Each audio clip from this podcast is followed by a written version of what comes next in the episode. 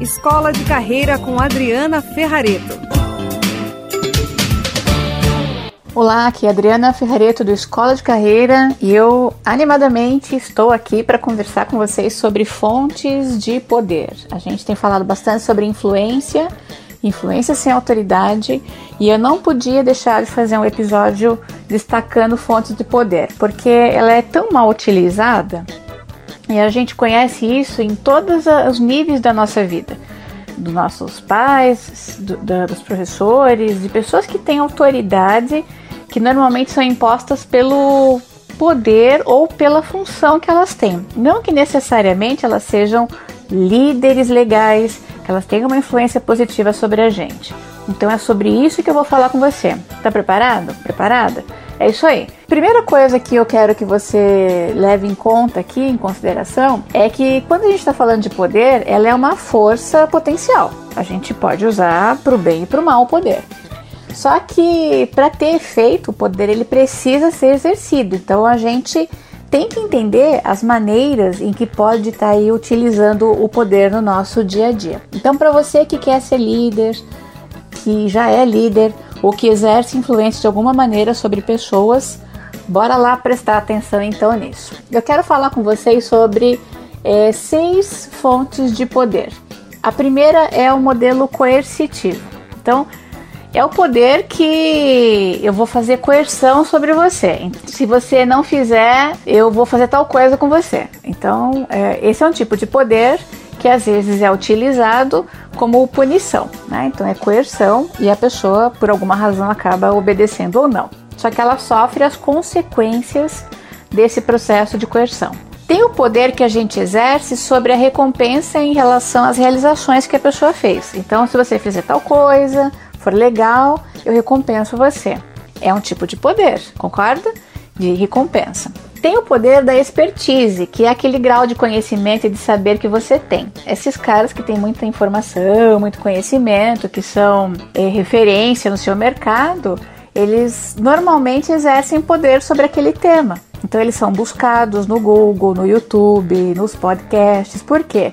Porque eles detêm um conhecimento que é legal, que tem embasamento científico, ele tem bastante lucidez quando fala. Essa colocação do conhecimento e do saber é, ajuda essa pessoa a estabelecer poder, né? Porque ele tem muita força por ter conhecimento de um tema. A outra fonte de poder é a da informação. Então, quem controla uma informação detém poder.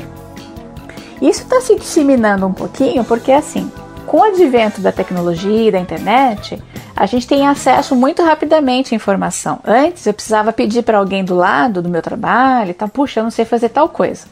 Hoje eu posso ser mais esperto, em vez de chegar ali para o lado, eu posso entrar no Google e pesquisar essa informação e conferir se a fonte é fidedigna, porque hoje tem muita porcaria na internet, é, essa curadoria da informação, saber identificar as fontes e tudo mais é legal.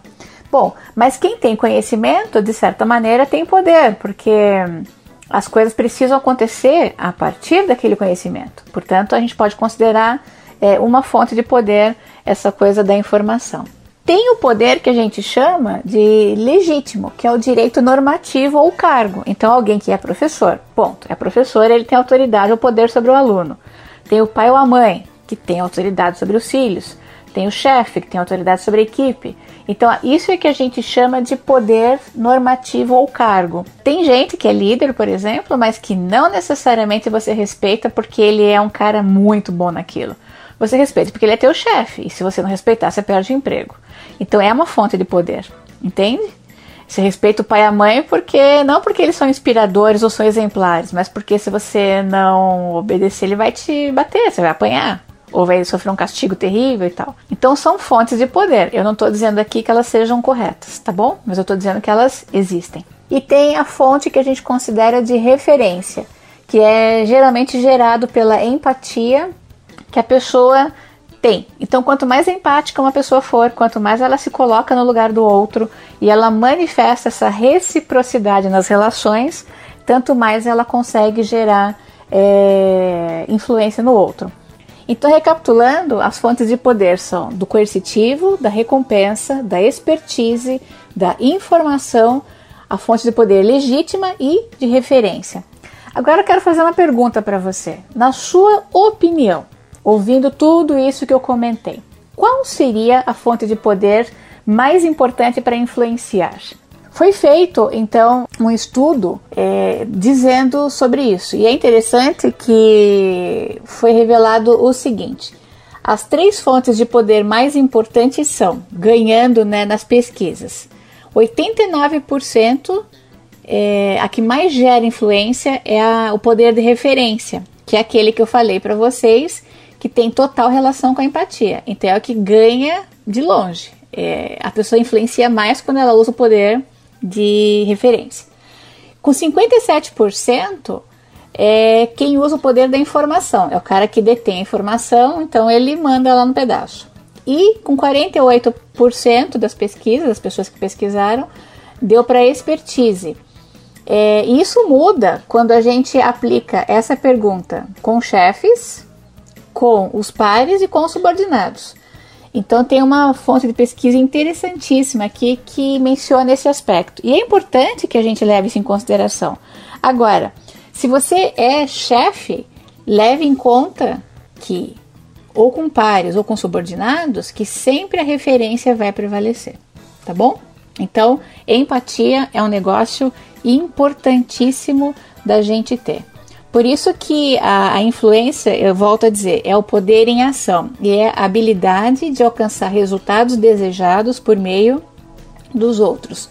Então, se a gente quiser, de fato, é, influenciar pessoas de maneira positiva, sem dar carteirada, que nem eu falo, e, e inspirar pessoas, a gente precisa usar a empatia e a reciprocidade em larga escala. Beleza? Espero que você tenha acertado aí na resposta. Se não acertou, tá tudo certo também, porque a gente está aprendendo agora sobre essas fontes de poder. E eu queria que você pensasse mais um pouquinho.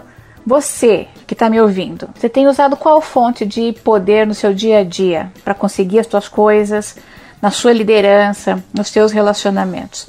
Presta atenção se você está usando a ferramenta certa e se você está conseguindo alcançar o que você quer. O jeito que a gente mede se você está tendo resultado legal é, é, pelas coisas que você tem conquistado. Se o que você está conquistando está longe de ser o que você quer, é sinal que você está usando a fonte de poder errada e você não está conseguindo gerar a influência que você precisa. Então, curte, comenta, compartilha nas redes sociais, me ajuda a divulgar esse canal para mais pessoas. Eu quero muito continuar trazendo novos assuntos para vocês, mas para isso eu preciso do apoio que mais gente ouça, que mais gente conheça essas informações e expandam a sua consciência, porque é só assim que a gente vai começar a ver o mundo diferente por outra perspectiva e começar a gerar as mudanças que são necessárias. Então transforme o seu mundo, use o seu talento. Você ouviu Escola de Carreira com Adriana Ferrareto.